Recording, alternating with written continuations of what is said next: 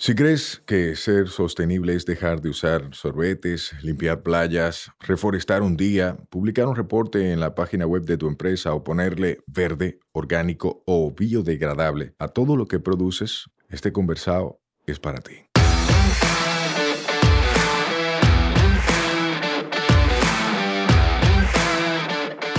Hola, soy Sayuris Bonet, el motorcito detrás de la empresa Una Vaina Verde. Y hoy vamos a tener un conversado sostenible.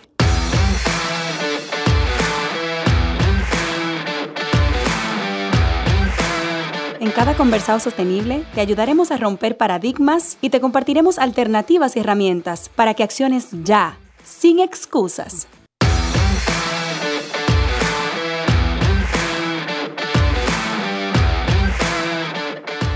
Hola, hola hermosa familia verde, ¿cómo están?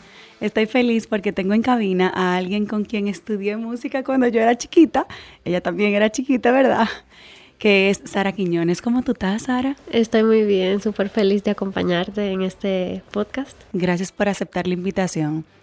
Sara, nosotros en este podcast queremos conocer a la persona detrás del rol. Y por eso voy a empezar con la pregunta de quién eres tú. ¿Cómo tú te defines?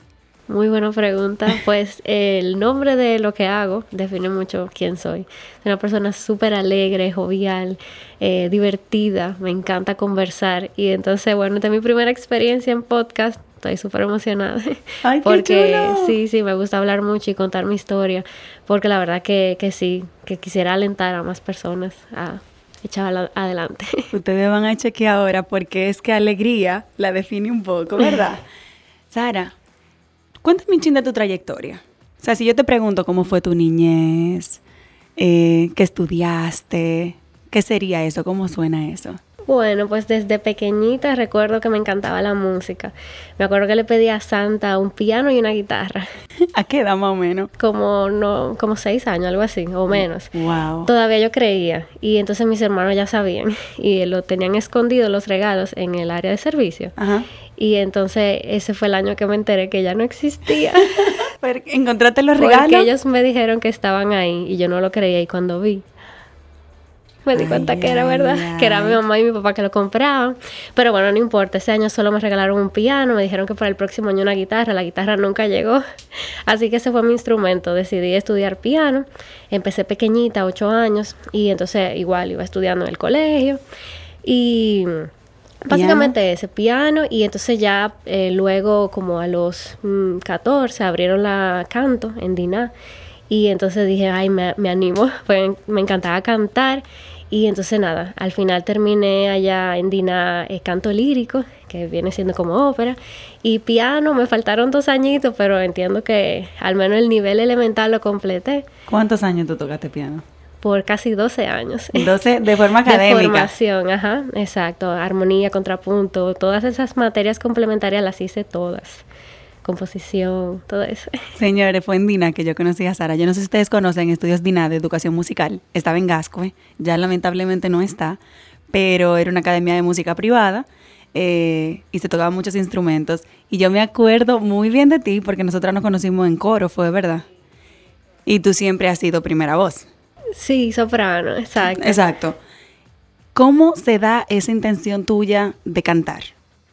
Bueno, siempre, siempre, toda la vida canto, siempre, de, de hecho, me juntaba con mis amigas y era para cantar, escribíamos las letras de las canciones porque antes ni, ni computadora tenía, ni computadora teníamos y entonces nos sentábamos, escuchábamos las canciones, las cantábamos eh, y también en la iglesia yo cantaba muchísimo, entonces bueno, dije, "Mm, me gusta, pero no sabía como el potencial hasta mucho po- tiempo después.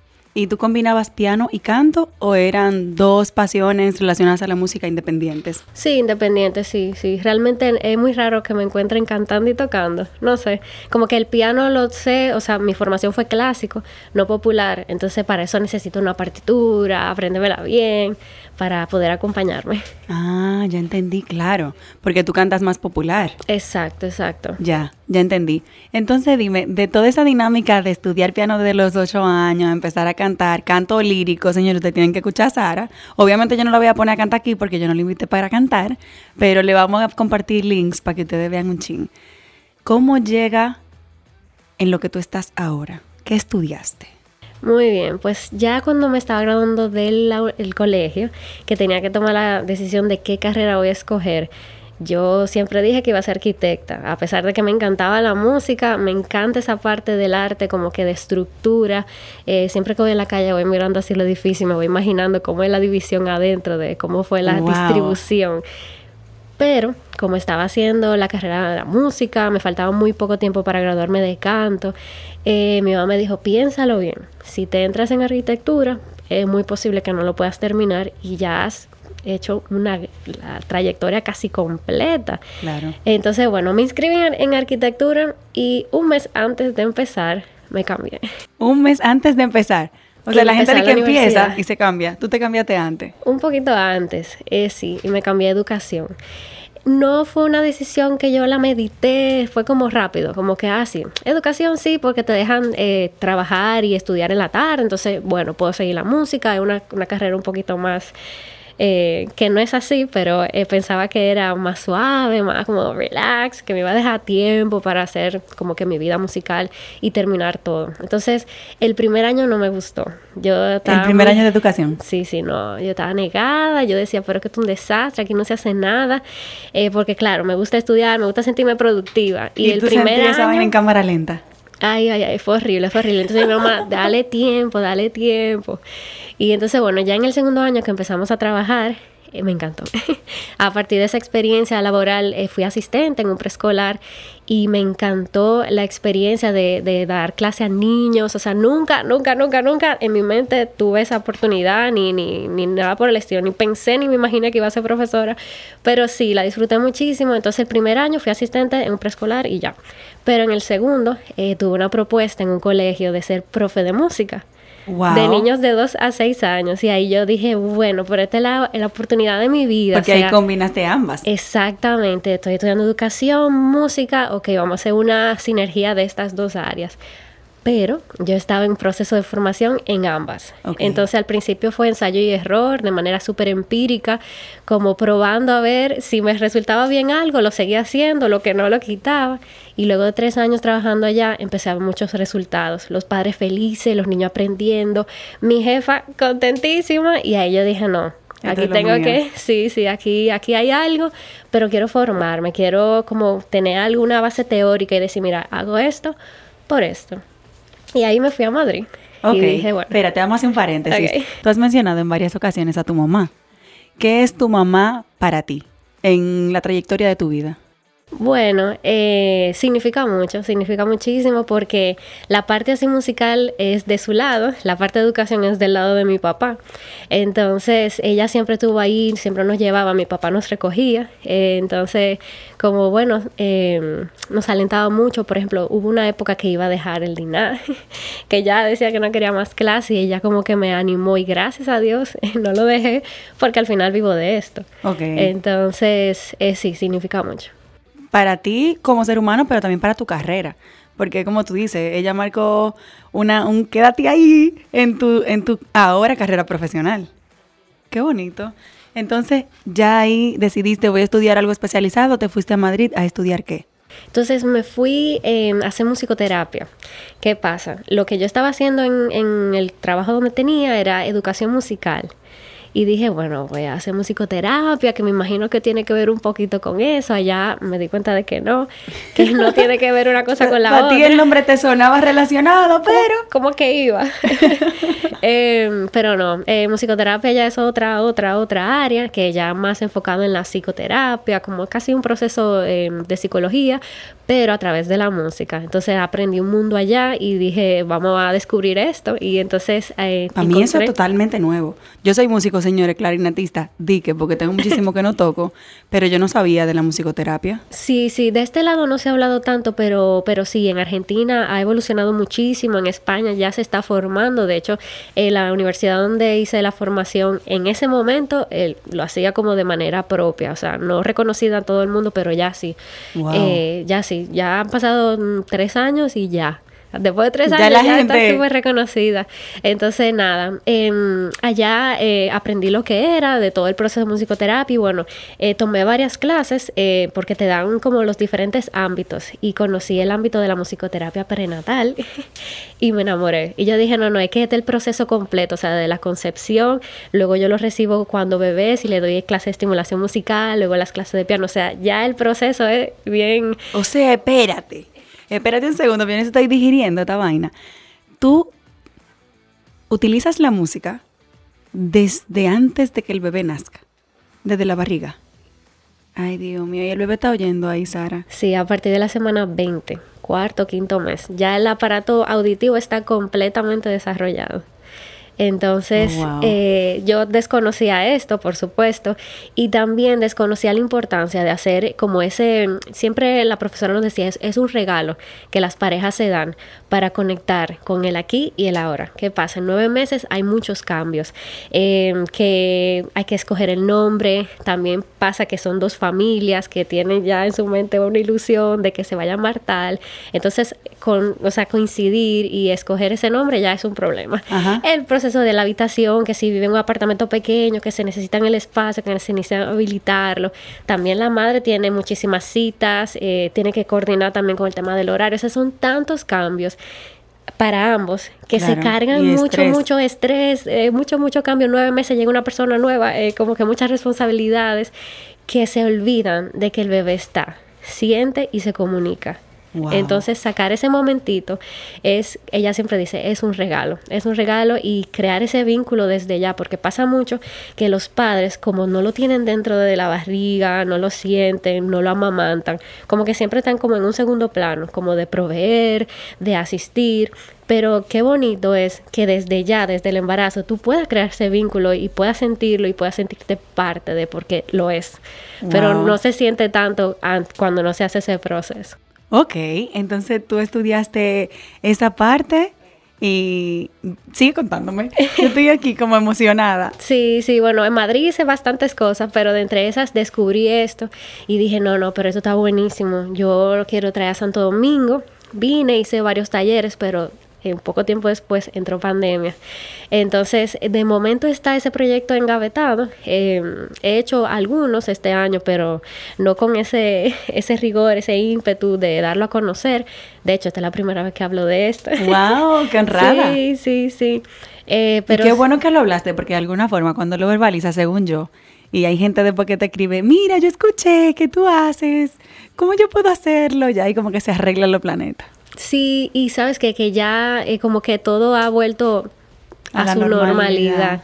porque antes las embarazadas eran de alto riesgo, no sé, entonces las, los talleres son eh, presenciales, 100%, porque la música, se hace música en vivo en esos talleres, entonces en un, en un Zoom, en una cosa de esa no, no, funciona igual.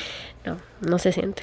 Ok, entonces espérate, tú dijiste que tú hiciste varias cosas en España, cuéntame más. Bueno, yo me enteré que tú fuiste la primera dominicana en algo, pero yo quiero saber de tu boca. Bueno, pues allá tuve la oportunidad de ser parte del coro de Cámara de Madrid. Eh, fui la primera dominicana, soprano 1, eh, y la verdad que fue una experiencia increíble. No pensé nunca que iba a tener como esa oportunidad de cantar en Cibeles, por ejemplo. ¡Wow! yo siempre pasaba, de hecho, el primer día que llegué a Madrid fui a Cibeles y yo estaba dije, wow, qué impresionante. Y antes de irme, como dos años, un año y medio después, canté ahí. Wow. Sí, sí, fue una experiencia increíble, aprendí muchísimo. Ellos montan música sacra, eso es complicado porque no vamos juntos, sino que es como mucha fuga. Entonces cada voz va cantando como un canon, pero más complejo. Entonces cada voz va cantando cosas diferentes y es como uno se puede perder y no encontrarse. Entonces, como es un coro de cámara, es un coro pequeño, entonces por cada voz eran como dos o tres como mucho. Entonces, si las tres estábamos perdidas, era como difícil como eh, cantar en el, en el cosa. Pero nada, nada, me encantó, me encantó. Qué orgullo como dominicana, qué orgullo que tu talento te haya llevado a ocupar posiciones que nos representan a todos. Sí, sí, sí, gracias. Y bueno, también hice mm, como un pequeño diplomado de historia de la música. Me encanta, me encanta estudiar, me encanta como ver el proceso de cómo ha llegado hasta aquí, como la estructura de las partituras, o sea, todo eso me apasiona. Em, es un guilty pleasure. Y Qué, qué bueno que a ti te apasiona, porque a gente como yo no le apasiona nada, pero qué bueno que alguien lo estudie para que lo ponga fácil para nosotros los mortales, Exacto, ¿verdad? exactamente. De hecho, ya desde ya estoy haciendo como los compositores, estoy haciendo unos libritos para mis niños, para que puedan conocer su vida, porque en verdad sí, o sea, hicieron un impacto en la música grande. Entonces, ¿por qué no aplatanarlo y llevarlo a ellos? A su Yo, yo voy a comprar los libros de los niñitos para leérmelo de una vez por todas. Buenísimo, buenísimo. Sí, sí, sí. Entonces, bueno, ahí vamos. Eh, historia de la música me encanta y de hecho pretendo en algún momento hacer otra maestría en musicología porque que, eh, para mí es súper enriquecedor entender como las obras. Por ejemplo, el miércoles estuve en el concierto de la Funda- Fundación Sinfonía, el cierre de la temporada sinfónica y conocer el trasfondo de lo que cantamos. Hicimos el Requiem de Verdi, que es una obra súper emblemática, súper compleja. Y cantarlo por cantarlo, ok, se puede hacer, pero cuando tú conoces el significado que estaba pasando, el contexto de cuando se escribía esa obra, que él quería al final transmitir, porque en esa época lo que se hacía era que con la música le hacían ellos sus manifestaciones y Claro. entre líneas decían lo que ellos, eh, o sea, sus quejas de, de lo que estaba pasando. Entonces, entender eso, eh, pues la música también, ese análisis, me parece muy interesante. Claro, le da otra connotación porque tú te sientes no solo un- alguien que canta, tú te sientes alguien que... Y así tú lo sientes. rescata eso históricamente. Claro, y como que proyectar ese mensaje es mucho más fácil que simplemente cantar tres líneas. Totalmente, totalmente. Entonces, llegaste al país. ¿Y luego qué hiciste? Bueno, desde que llegué empecé a trabajar. Entonces volví al lugar donde estaba trabajando, que empecé como profesora de música, duré allá tres años. Entonces el plan de vida era volver al colegio, dar clases en la mañana y en la tarde tener unos cuantos niños, como de clases de piano, clases de estimulación. O sea, básicamente retomar mi vida anterior, antes de la maestría, eh, y continuarla. Pero, Pero no fue así. no fue así. Entré al colegio em, y en las tardes empecé con 30 niños. 30 niños. 30. Yo venía con mi mente de 7, 8, como mucho, 30. Y ahí ese diciembre de 2019 fue como un momento.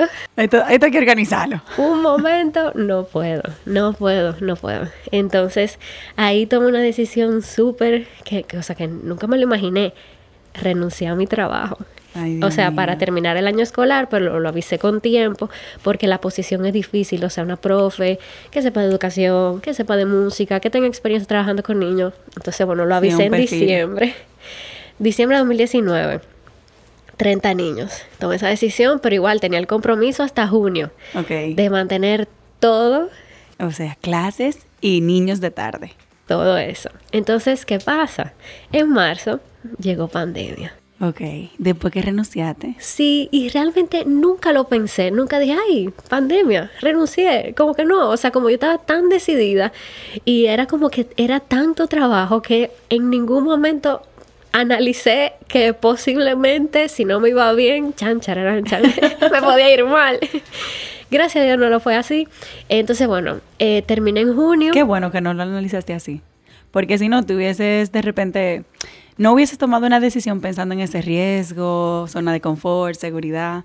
Pero al final lo que te lleva a disfrutar de tu pasión son esos riesgos. Yo digo que uno tiene que moverse. Sí, a sí. maquiarse de vez en cuando. Y también que eran pasos firmes. O sea, tenía 30 niños, pero había muchas personas que querían entrar. Claro. Entonces yo, de momento, cuando llegué al 30 y vi que no podía dar ba- abasto, dije, bueno, vamos a mantener los 30 y cuando tenga más espacio, pues vamos agregando. O sea, que no fue que, ay, sí, voy a dejar de trabajar. O sea, no, fue con, con una proyección Claro, ahí real de que, de que iba a ir creciendo. Entonces, bueno, en junio ya dejé de trabajar en el colegio. Esa semana fue increíble porque lo que yo producía en un mes lo hice en siete días. Y ahí yo dije, ok, ok. Tomé una buena decisión. Ok, va- vamos bien, vamos bien. Ojo, era pandemia todavía. Eh, y nada, en verano subí a 75 niños, ya luego 100, Sara, 130. 75 niños, pero estamos tú sola. Eh, 75, eh, espera, sí, yo sola, yo sola, sí, en Pero esa época es que sí. yo no me lo imagino. Tú, esos son, espérate, esos son niños en un solo salón, tú como la única profe. O esas son clases divididas. Que sí, sí, eran grupales pequeñitas, porque como era Ah. pandemia. Exacto, no, no, juntos no. No, yo me- porque a mí me da un yello, No, una no, cosa. No. No, y menos si son tan chiquitos, como que con esas edades hay que hacer los grupos pequeñitos, porque, claro, tienen su- sus necesidades, están, por ejemplo, algunos gateando, entonces, bueno, trato de mantenerlo pequeñito. Pero sí, en esa época, en verano, eh, si estaba solita, ya luego se fueron integrando más personas, y ya luego fue cogiendo forma lo que es Alegro, que es mi trabajo. ¿Tu empresa? Sí, sí, ahí vamos. Alegro. Me encanta el nombre y me encanta el logo, los colores, me transmite una paz. ¿De verdad? Gracias. ¿Qué es alegro? Bueno, pues Alegro es un sueño hecho realidad. Nunca, nunca, nunca, como que pensé que se iba a materializar. Siempre lo tenía en mi mente, como, ay, sí, un espacio, ajá. Pero sí, fue eh, poco a poco poniéndose en su lugar.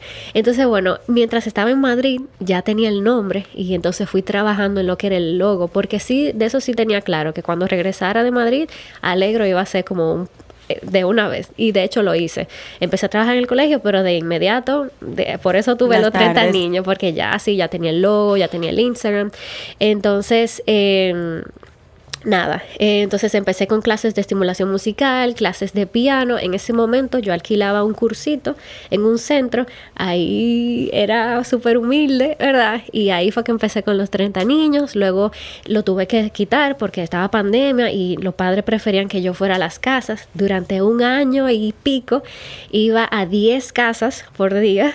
Ay, Eso era madre. una locura porque yo tenía, claro, son instrumentos de estimulación donde se usan instrumentos musicales, huevitos, claves, maracas y todo eso lo tenía yo encima. Hay algunos niños que no tenían piano, así que yo tenía que cargar con el teclado y entonces yo andaba clink, clink, clink, clink, clink con todos mis instrumentos arriba. 10 casas 10 diario. casas por día. Oye esto, que muy poca gente sabe. Yo, como no podía ir a mi casa a comer, yo calentaba, me preparaban los alimentos, la ponían en la nevera. En la mañanita, seis y media de la mañana, yo tenía una clase a las siete y media, o sea que tenía que hacer todo bien rápido. Calentaba la comida, que estaba en la nevera, la ponía en una lonchera, me iba y dejaba la lonchera en el carro. Y cuando era la hora de la comida, cogía la comida y me la comía En el carro. a la temperatura que esté, ya descompuesta, porque era de la mañana que estaba calentada. Y por un año, esa fue mi vida. Wow. Sí, sí, fue un reto y gracias a Dios que me dio la fuerza, la voluntad para hacerlo. Porque miro atrás y digo, no, no, es que nada más a mí Qué se me ocurre. ¿Cómo se sintió eso? O sea, saber que tú estás sacrificándote porque era un sacrificio, pero por tu pasión, por tu emprendimiento, por tu proyecto. Sí, sí. eh, siempre me preguntaron como que hasta cuándo, hasta, hasta que cuál, cuál va a ser tu límite. Yo dije, mientras vida tenga. Wow. Sí, sí, siempre he sido muy trabajadora y siempre como que pongo prioridades. ¿Qué prefieres? ¿Trabajar, producir, sentar las bases del futuro o estar acostada en la casa viendo televisión? Al final siempre elijo trabajo, trabajo, trabajo. Claro. Y sobre todo que estamos en el momento de trabajar. Sí, sí, como tampoco tengo un compromiso, o sea, vivo con mi mamá, no tengo una familia. Ahora mismo tengo el tiempo y la disposición para hacerlo, la energía, soy joven, o sea, tengo movilidad. Entonces dije, vamos arriba, vamos arriba. Aprovecha ese tiempo al máximo. Ese fue Tu año de fuego. de fuego, de muchísimo crecimiento, pero dio frutos. Porque ya tenemos un espacio físico. Hermoso, lo vi en Instagram. Ay, sí, gracias. Pues sí, sí, ese esfuerzo, eso de estar comiendo todos los días en el carro, pues pays off. Pays off, ahora estoy viendo fruto, ya sí tengo un equipo, ya estoy mucho más desahogado de tiempo. Por ejemplo, puedo estar aquí contigo, antes no. Antes yo daba todas las clases, o sea, de siete y media hasta la hora del toque de queda. Ese Tú. era mi, mi límite. Wow. Sí. Sara, ¿cómo se siente saber, o sea, en qué consiste de forma muy breve, ¿verdad? Porque la gente tiene que pagar la clase para darse cuenta, pero de forma así general, ¿en qué consisten las clases? Muy bien, muy buena pregunta. Bueno, pues la clase de estimulación musical, básicamente lo que buscamos es trabajar todas las habilidades del desarrollo que el niño tiene que trabajar a través de la música. La eh, motricidad fina, la motricidad gruesa, eh, la parte cognitiva, todo eso lo hacemos a través de la música. ¿Cómo lo hacemos? Ponemos una canción, que realmente las canciones infantiles trabajan mucho el tema del vocabulario. Desde ya, desde la selección de la canción, ya estamos trabajando algo. Luego agregamos un instrumento, entonces los instrumentos trabajan mucho lo que son la motricidad fina o en su defecto agregamos eh, las pañoletas, paracaídas, ya ahí estamos trabajando la motricidad gruesa. Entonces, bueno, cuando hacemos este trabajo en conjunto, también trabajamos la parte social. O sea que al final es un proceso integral donde desde que tú llegas estás aprendiendo algo, desarrollando o fortaleciendo alguna habilidad que necesitas para la vida, para desarrollarte en sociedad. ¿De qué edad a qué edad trabajas tú? Entonces el programa de estimulación musical empieza a los siete años, a los siete meses, perdón, y termina a los cuatro años. Y entonces a partir de los cuatro recibimos para el programa de piano. Okay. Que ese ya es otro mundo, te lo voy a decir súper breve. Eh, he desarrollado un programa que es súper bonito, es eh, aterrizado a la edad de los niños, porque no sé si recuerdas que la formación, o sea, era súper tradicional y lectura. Uno se sentía como preso y súper cargado y como que uno iba a ser músico profesional obligado, no que era un hobby. Exactamente, exactamente. Pues eh, luego de tener esa experiencia de lo que es una educación tradicional y de lo que es recibir una clase de un músico, pero no de un pedagogo, educador, pues yo dije, mira, este va a ser mi motivo por la que yo estudié educación. Yo voy a aterrizar todo ese conocimiento de la música, pero lo voy a hacer de una manera pedagógica. Entonces, eh, utilizo un sistema de colores eh, que es internacional, em, en el cual relaciono un color a una nota. Entonces, como a los cuatro años ya tienes requete aprendido el tema de los colores, cuando ellos ven el rojo, ellos saben que es do. Y en el piano también lo tienen señalado, entonces simplemente presionar la tecla roja. O sea que desde la primera clase ya los niños están tocando dos canciones, salen aprendiendo el primer día de clase. Sí, con o metodologías desarrolladas por ti. Tú has combinado diferentes técnicas que existen, herramientas, tú has creado muchas tú y tú creaste tu método. Sí, y los recursos, o sea, todo, absolutamente todo, me he informado, me he basado en muchísimos, porque hay muchísimas metodologías musicales que desconocía, que fui aprendiendo cuando hice la maestría en Madrid. Y bueno, cogí un poquito de lo bueno y digo, es ecléctico, no, no pudiera decirte, ah, me ves, o sea, utilizamos Suzuki, por ejemplo, que en, su momento aquí fue esa metodología muy conocida, muy famosa. Eh, cojo un poquito de cada uno y, lo mejor hago una fusión, agrego mi sazoncito dominicano porque ellos siempre utilizaban música, claro, de su país. Entonces nosotros, bueno, tenemos también nuestra buena música. Utilizo música de la tía Nancy, que ella preparó muchísimas canciones. Hay una que me encanta que se llama La Música, que ella utiliza como que los gestos del lenguaje de señas relacionado a las notas. Y ya, con esa canción ya tú te lo sabes, do, re, mi, fa, sol. Wow. Sara, yo sé que tú, o sea, tú vives de esto y eso es un servicio que das. Pero como una persona con conocimiento profesional, más que como alguien que brinda el servicio, ¿qué impacto tiene esto en los niños? O sea, en que el niño haga esto a esa edad. Buenísimo, buenísimo. Me pasa mucho que cuestionan el, el, trabajo que se hace y realmente sí tiene muchos beneficios. ¿Qué pasa? Cuando hacemos el proceso musical, desde temprana edad trabajamos mucho la parte lógica, resolución de problemas que eso es lo que más se trabaja a través de la música. No sé si has escuchado que la música es matemáticas, lo es, lo es, tiene una estructura, los patrones rítmicos, cuando tú lo trabajas desde pequeños, cuando ya empiezas a verlo en la vida real, en las clases, pues ya tienes este conocimiento y te facilita. Tengo un niño que lo tengo desde de los cuatro años, ya tiene como 14 y la verdad que es su materia favorita es las matemáticas, le va súper bien. Hay otros temas que también vemos con, los bebecitos, que es el, discrimina, el discriminación, ay, la discriminación auditiva, perdón. Y lo vemos desde los siete meses. Eso lo ven como algo descabellado. ¿Cómo lo hacemos? Es simplemente reconocer el sonido. ¡Tin, ¡Ay, una puerta! Entonces, cuando hacemos ese proceso a temprana edad, luego cuando le toque discriminar los sonidos de las letras para aprender a leer y escribir, ya ese terreno está ganado. Ya está trabajado. O sea, es un conocimiento que se extrapola a las otras áreas. No es música nada más.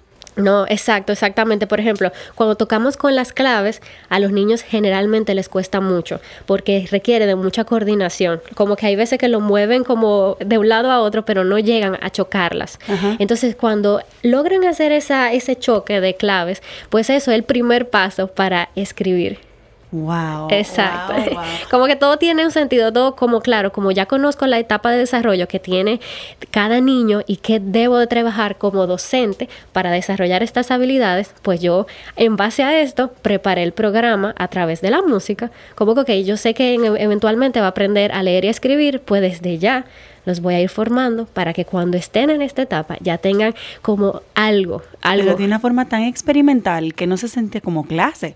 O sea, para los niños, ellos están jugando. Exacto, exacto, a través del juego, de manera súper lúdica. Y por eso yo digo que alegro es la, la, palabra que define literalmente lo que hacemos. Porque a través de la alegría, la diversión, aprendemos. Wow. Qué lindo. Me encanta lo que tú haces, Sara. Gracias. O sea, saber que tú siempre, para que lo sepan, Sara siempre fue buena en todo lo que hizo. Muy buena. O sea, yo me acuerdo, yo, a, mí me encantaba verte cantar, porque yo decía, Dios mío, qué pasión le pone. Y tú ya cantabas bien y te pusiste en clase de canto. Y yo dije, o sea, pero esta mujer no, no, se, no se conforma. No es de que, me digan que yo canto lindo, no, yo voy a aprender. Que yo, o sea, que alguien me diga y que me diga cómo mejorar. Sí, sí, de entre los valores que cuando me tocó hacer, ¿verdad? Esa, esa tareita, porque hice una, cuando regresé de Madrid, era educadora y musicoterapeuta, pero no sabía el proceso de gestionar un centro. Entonces, bueno, ahí me puse en una maestría de, de, eso, de gestión educativa. Y entonces, bueno, la primera tarea de las primeras, misión, visión, valores, de lo que sea que tú quieras hacer. Y cuando iba haciendo ese, ese trabajo de cuáles serían los valores, pues de primero puse la excelencia, la excelencia. No me conformo con un 99, 100 Wow. 100. Y para eso hay que estudiar, hay que tirar página para la izquierda. Dije, alegro no va a existir si yo no tengo una formación teórica, un sustentamiento que yo pueda decir, mira, hago esto por esto. Claro, como esa, esa validez, ¿verdad? Hay muchos profesionales que, bueno, mucha gente que no son profesionales que están dando servicio. Y eso puede que funcione, pero puede que sea grave, sobre todo cuando se trata de niños y de su desarrollo. Hay mucha gente inventando con los niños. Entonces, qué bueno que tú lo tienes tan en serio.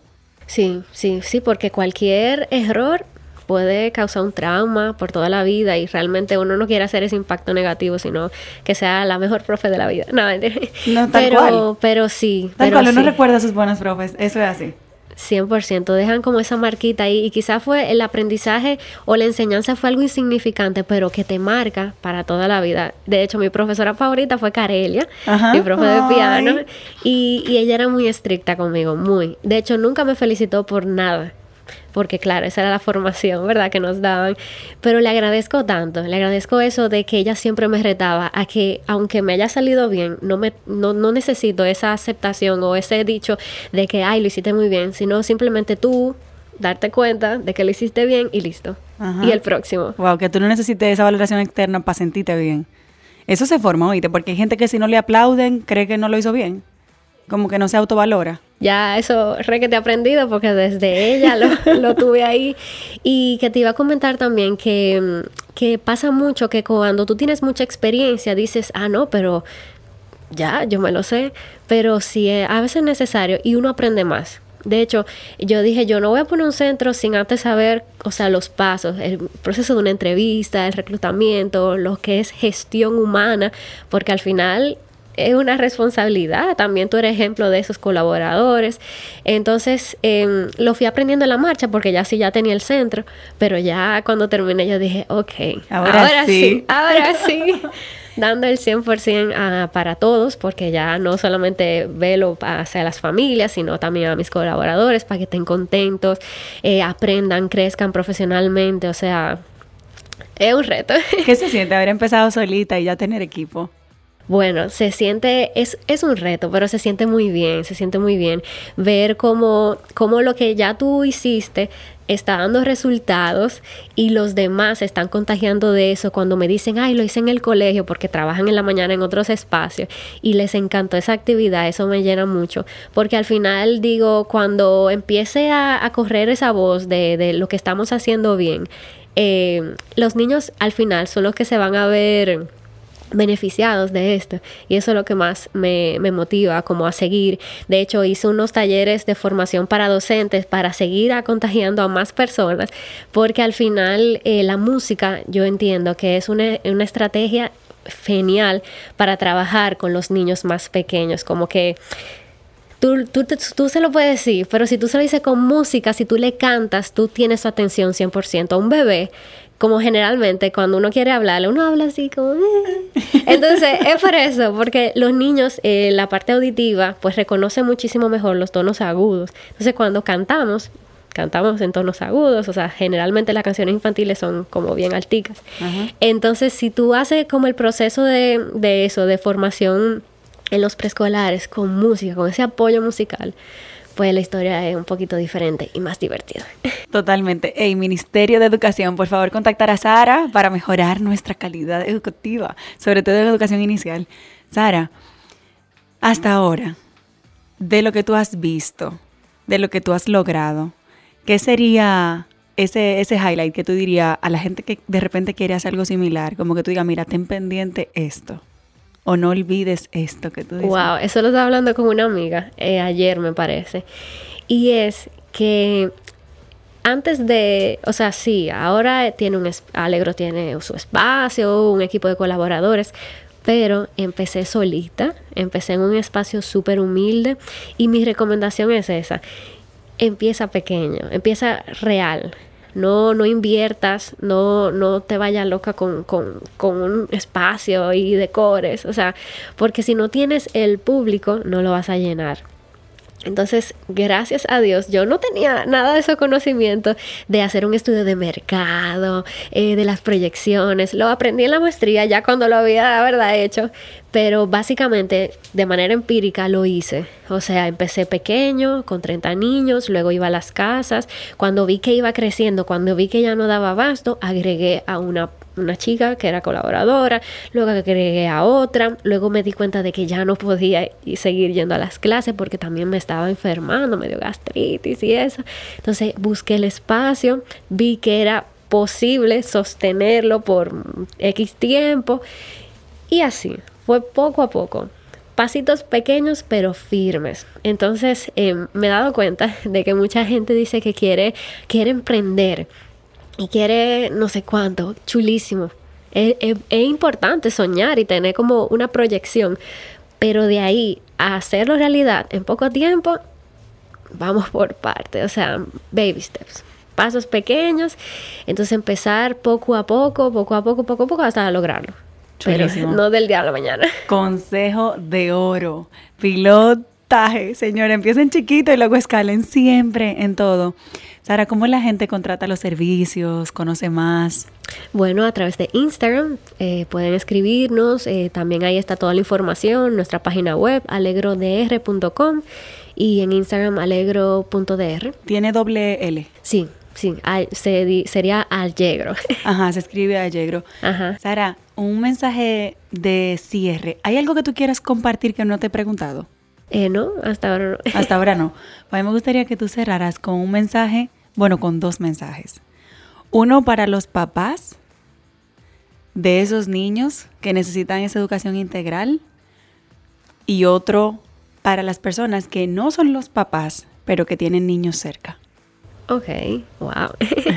bueno, pero a los padres lo que siempre les digo es que son niños, son niños. Hay veces que uno está tan, tan empecinado con el próximo paso. Si no caminan, que caminen. Si caminan, que aprendan a leer. Si aprenden a leer, fue otra cosa. Eh, cuando empiezan la clase de piano ya quieren que sea un pianista. Entonces al final se nos olvida que son niños que son niños. Eh, de hecho, allá hay un letrero que dice, let them be little, deja que sean niños. Eh, aprenden jugando. Eh, tenemos toda una vida para aprender cual sea la habilidad que quiera pero que sea el proceso lo más amistoso posible, lo más divertido, lo más ameno, porque si lo presionamos, ese va a ser el niño que no va a querer hacerlo. De hecho, me pasa mucho que cuando no quieren gatear es generalmente porque los padres lo están presionando mucho y cuando lo sueltan, cuando se desocupan un poco o ocupan más la mente en otras cosas, ese día los niños lo sorprenden y gatean. Wow. Entonces, básicamente eso, que no se olviden que son niños, que son niños y que tienen que disfrutar del proceso Eventualmente va a pasar, eventualmente va a hablar, que ese es otro tema de preocupación. Y me dirán y me juzgarán otras personas como que no, o sea, si tú puedes estimularlo, si puedes trabajarlo, sí, o sea, sí, si recibe el acompañamiento necesario, lo va a hacer. O sea, tampoco que diga, ah, no, déjame no, no ayudarlo y déjame que no aprenda, no, o sea, sí, exponerlo, pero no presionarlo a que haga y que aprenda y que esto son niños, lo van a hacer eventualmente. Son niños. Yo creo que ese mensaje aplica a ambas, a ambos públicos. Porque al final es al grande. Tú grande, date cuenta de que el niño es un niño. Qué bonito. De verdad que te felicito por el trabajo que haces. Bueno, déjame cerrar con algo. Tú sabes que el podcast se llama Conversado Sostenible y para mucha gente no hemos hablado nada de sostenibilidad, porque la mayoría de la gente asocia la sostenibilidad con el medio ambiente, con el cuidado, con los recursos. Sin embargo, yo quiero resaltar que la sostenibilidad tiene un componente social que muy poco se trabaja, que tiene que ver con derechos humanos. Y en derechos humanos está la protección de los derechos infantiles y está la educación integral de esos niños de forma responsable. Entonces, por eso tú fuiste invitada aquí. Si yo te pregunto a ti qué otra cosa sostenible hace Alegro, ¿qué sería? Bueno, yo soy muy, muy go green, 100%. No usamos fundas plásticas como tenemos que comprar muchos materiales eh, gastables, eh, shaving cream para las exploraciones, papel higiénico, se acaba todo casi, casi interdiario. Eh, no utilizamos fundas plásticas, como imprimimos muchas partituras, planificaciones, todas esas hojas las reutilizamos, hacemos música con ellas, recolectamos tapitas, recolectamos rollos de papel de baño. Em, estamos ahora recolectando cartones de huevo porque tenemos un proyecto para el Día de las Madres para transformar esto en un regalito. Ay, un sneak peek, una sorpresita para los, las madres eh, que va a estar chulísimo. Tenemos un año recolectando cartones de huevos. Wow. Sí, porque necesitamos mucho. O sea, que ustedes están reutilizando residuos. Sí, sí, y yo soy muy partidaria de que no, nosotros no necesitamos una inversión grande en instrumentos. Si podemos sacarle partido a cosas no convencionales para hacer música. De hecho, hay una actividad que hacemos que es con una hoja reciclada, porque tenemos muchísimas, y entonces eh, hacemos música y les eh, explicamos a los chicos como que, ay, bueno, ¿y qué podemos hacer con una hoja? Y ellos dicen, bueno, leer, escribir, pintar, ¿y qué tal si hacemos música? Y cuando ellos se quedan como pensando como que, ¿y qué es lo que vamos a hacer ahora? Y cuando sí hacemos música, ellos se quedan increíblemente sorprendidos. Entonces, bueno, hay una parte que tenemos que rasgar, cuando rasgamos el papel suena. Entonces lo mm. rasgamos al ritmo de la música y luego cuando tenemos todo ese desastre, pues ponemos la música de una, hay una canción de Frozen que es como que Into the Unknown. Y bueno, lanzamos todos los papelitos hacia arriba. Y bueno, ellos se quedan al principio sorprendidos como que, ¿qué? ¿Qué es lo que está pasando aquí? Pero después cuando ven que chulo, pues se animan, lanzan los papelitos y ahí es como que exploración, eh, expresión corporal, que es muy, muy, muy necesaria. A través de ahí tú canalizas mucho la parte de los sentimientos, lo que llevas dentro. Y nada. Es que es demasiado chulo. Yo quiero tener hijos para llevarlo para allá. O sea, es increíble. Después, yo quiero, bueno, no sé si eso es permitido porque al final son menores, pero y un día a grabar un chin para que la gente termine de ver qué es. Claro, claro. Pero si no, en tu cuenta seguro que tú subes eh, eh, videitos e información de vez en cuando. Vayan a Alegro con doble L, sigan a Sara, ella es músico, es pianista, es cantante lírico, ¿se dice cantante lírico? Es cantante lírico y es muy, muy dura, como pianista y como cantante y como educadora. O sea que ahí tienen todo en uno, en una sola persona. Nada, Sayuris, mil gracias por la invitación y por esa retroalimentación. Gracias a ti por aceptar. Bye bye. Nos escuchamos la próxima semana. Recuerda que esta vaina es todos los martes. Mientras tanto, nos vemos en las redes, arroba y arroba una vaina verde. Bye bye. Este podcast se graba en nuestra casa, M33.